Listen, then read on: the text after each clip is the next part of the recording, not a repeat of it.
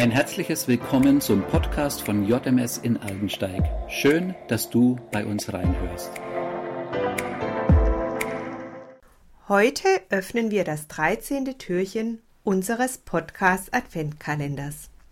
In 2. Korinther 9, Vers 15 steht: Wir danken Gott für seinen Sohn, ein Geschenk, das so wunderbar ist, dass es nicht in Worte sich fassen lässt. Wow, was für ein Geschenk.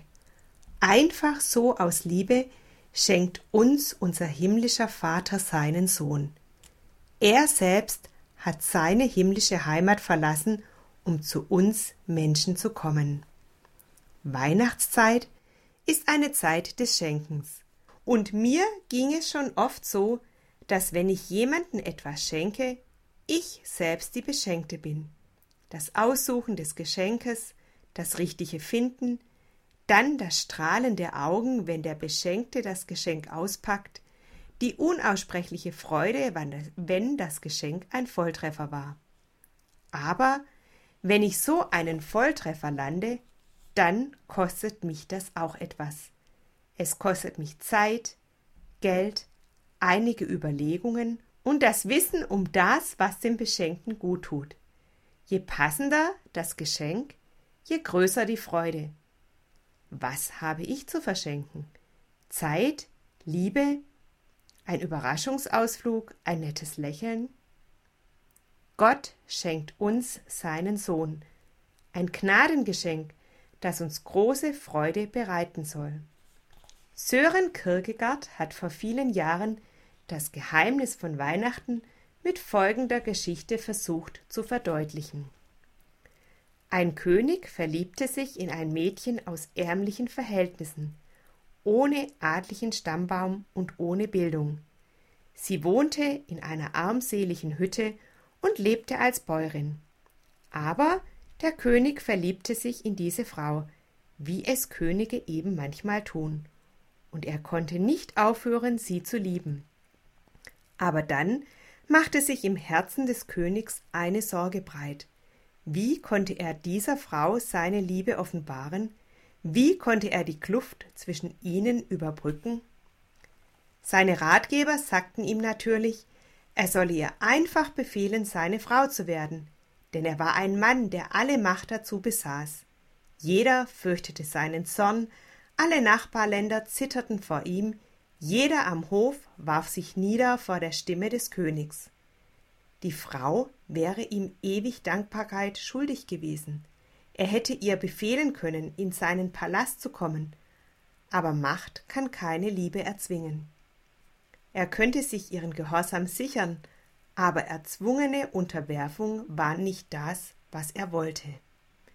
Er sehnte sich nach Vertrautheit und Liebe. Alle Macht der Welt kann die Tür eines Herzens nicht aufschließen sie muss von innen geöffnet werden. Der König wollte sein Herz keiner anderen Frau schenken, und so wurde seine Liebe auch zu seinem Schmerz. Der König könnte die Frau auch in den Adel erheben, sie mit Geschenken überschütten, in Purpur und Seide kleiden, sogar zur Königin krönen lassen. Wenn er sie in seinem Palast bringen wollte, die Sonne seiner Macht über ihr erstrahlen ließe, wenn sie seinen Reichtum, seine Macht und Größe sehe, wäre sie wahrscheinlich überwältigt. Wie könnte er dann aber jemals wissen, ob sie ihn wirklich liebte, um seiner selbst willen oder nur um all dessen willen, was er hatte und was er ihr gab? Wäre sie in der Lage, genug Vertrauen aufzubringen, um das zu vergessen, was der König zu vergessen wünschte, nämlich dass er König war und sie ein armes Bauernmädchen? Es gab nur eine Alternative, wie er sein Ziel erreichen konnte. Der König verließ seinen Thron, setzte seine Krone ab, legte ein Zepter weg und zog seinen Purpurmantel aus. Er wurde selbst zum Bauern. Er nahm nicht nur die äußere Gestalt eines Bauern an, sondern sein ganzes Leben, sein Wesen, seine Last.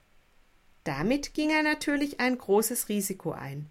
Würde das Mädchen ihn so haben, so lieben wollen, als Bettler? So wie der König vor lauter Liebe zum Bettler wurde, wurde Gott mit der Geburt Jesu Mensch. Er wurde einer von uns, einer wie du und ich. Und das, damit wir verstehen können, wie er wirklich ist. Das Kind in der Krippe wurde ein Erwachsener und lebte uns die Art von Leben vor, die Gott gefällt. Jesus lehrte uns die Wahrheit, bezahlte durch seinen Tod am Kreuz jede einzelne unserer Sünden und machte uns dadurch den Weg frei zu unserem himmlischen Vater. Jesus Christus ist Gottes persönliches Weihnachtsgeschenk für dich und mich. Das wünsche ich uns, dass wir dieses großartige Geschenk neu entdecken, wertschätzen und genießen. Lass uns zum Abschluss des heutigen Podcasts noch beten. Himmlischer Vater, danke, dass du uns in Jesus Christus ein wunderbares Geschenk gemacht hast. Wecke neu in jedem von uns die Sehnsucht nach einer lebendigen Beziehung mit dir. Danke, dass du dir nichts sehnlicher wünschst, als dass wir dieses Geschenk annehmen. Lass uns immer wieder staunen über die Liebe, die du uns täglich schenkst und dieses Weihnachten ganz bewusst dich als unseren persönlichen Retter annehmen. Amen.